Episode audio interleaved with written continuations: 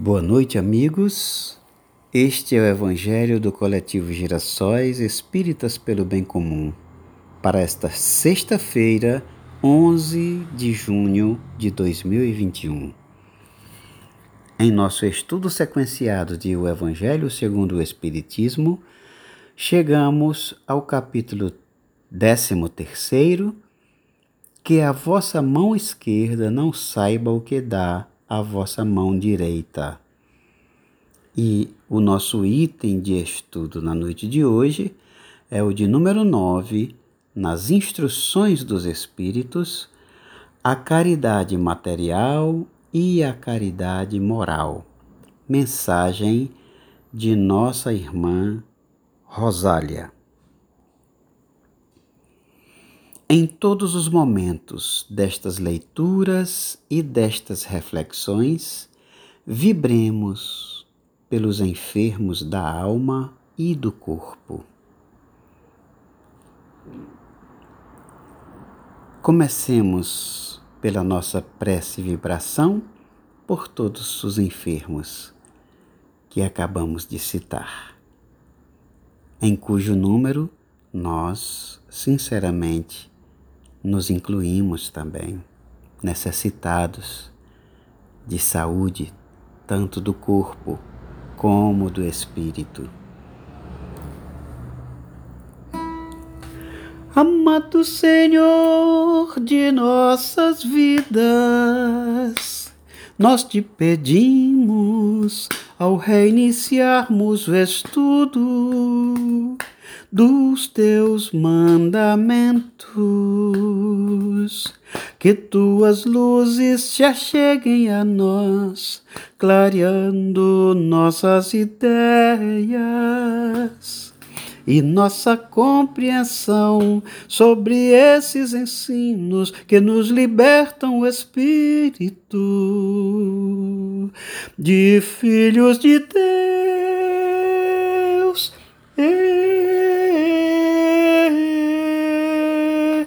Criados para a felicidade, para a saúde, para o bem-estar, que possamos assim estar entre os que, por sua evolução, no que nos ensinas, conseguem estar bem em alma, corpo e mente, porque estão bem, tão bem também entre o que solicitas de nós, entre o que solicitas de nós, entre o que solicitas e a prática diária de cada um, e a prática diária de cada um e a prática diária de cada um. Muito obrigado, Senhor, se conosco. Obrigado, Senhor, muito obrigado. Senhor, se conosco. Amém.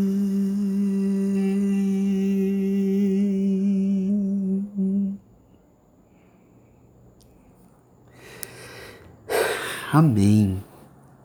Se vocês imaginassem todas as dificuldades do dia de hoje, com relação a um fundo musical e ao fim e ao cabo terminei fazendo sem nenhum fundo musical, sem trilha sonora, mas com a graça de Deus, com uma vibração muito elevada dentro do meu coração. Passemos agora, meus amigos, minhas amigas, ao estudo do nosso tema de hoje. A caridade material e a caridade moral. Mensagem de Irmã Rosália, dada em Paris, 1860. Amemo-nos uns aos outros e façamos aos outros o que quereríamos que nos fosse feito. Toda a religião, toda a moral se encerram nestes dois preceitos. Se eles fossem seguidos no mundo, todos seriam perfeitos. Não haveria ódios nem ressentimentos. Direi mais ainda: não haveria pobreza, porque do supérfluo da mesa de cada rico, quantos pobres seriam alimentados? E assim, não mais se veriam nos bairros sombrios em que vivi na minha última encarnação pobres mulheres arrastando consigo miseráveis crianças necessitadas de tudo.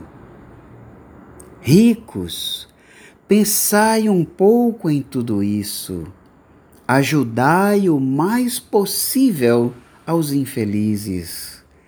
Dai para que Deus vos retribua um dia o bem que houverdes feito, para encontrardes, ao sair do vosso invólucro terrestre, um cortejo de espíritos reconhecidos que vos receberão no limiar de um mundo mais feliz.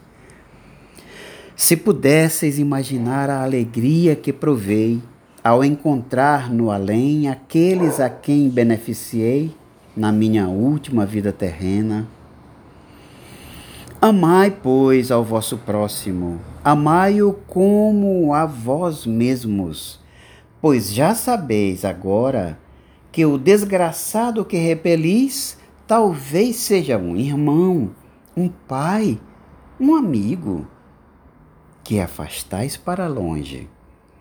E então, qual não será o vosso desespero ao reconhecê-lo depois no mundo dos espíritos? Quero que compreendais bem o que deve ser a caridade moral que todos podem praticar, que materialmente nada custa e que, não obstante, é a mais difícil de se pôr em prática. A caridade moral consiste em vos suportardes uns aos outros, o que menos fazeis nesse mundo inferior em que estáis momentaneamente encarnados. Há um grande mérito, acreditai, em saber calar para que outro mais tolo possa falar. Isso é também uma forma de caridade. Saber fazer-se de surdo quando uma palavra irônica escapa de uma boca habituada a, a caçoar. Não ver o sorriso desdenhoso com que vos recebem pessoas que, muitas vezes erradamente, se julgam superiores a vós, quando na vida espírita a única verdadeira está às vezes muito abaixo. Eis um merecimento que não é de humildade, mas de caridade, pois não se incomodar com as faltas alheias é caridade moral. Essa caridade, entretanto, não deve impedir que se pratique a outra. Pelo contrário, pensai, sobretudo, que não deveis desprezar o vosso semelhante Lembrai-vos de tudo o que vos tenho dito. É necessário lembrar incessantemente que o pobre repelido talvez seja um espírito que vos foi, que vos foi caro e que momentaneamente se encontra numa posição inferior à vossa. Reencontrei no mundo dos espíritos um dos pobres do vosso mundo, a quem pude, por felicidade, beneficiar algumas vezes, e ao qual tenho agora de pedir por minha vez. Recordai-vos de que Jesus disse que somos todos irmãos e pensai sempre nisso antes de repelirdes o leproso ou o mendigo. Adeus. Pensai naqueles que sofrem e orai. Minhas amadas amigas, meus amados amigos, eu estou muito tocado de emoção diante da ajuda que tenho recebido até aqui após todas as dificuldades, de todas as formas que vocês pensarem que eu tentei realizar este trabalho e não me foi possível. Todas as formas, a tecnologia me negou hoje o seu concurso, a sua proximidade, o favorecimento de suas luzes a tecnologia com relação à trilha sonora, mas com a graça do Senhor,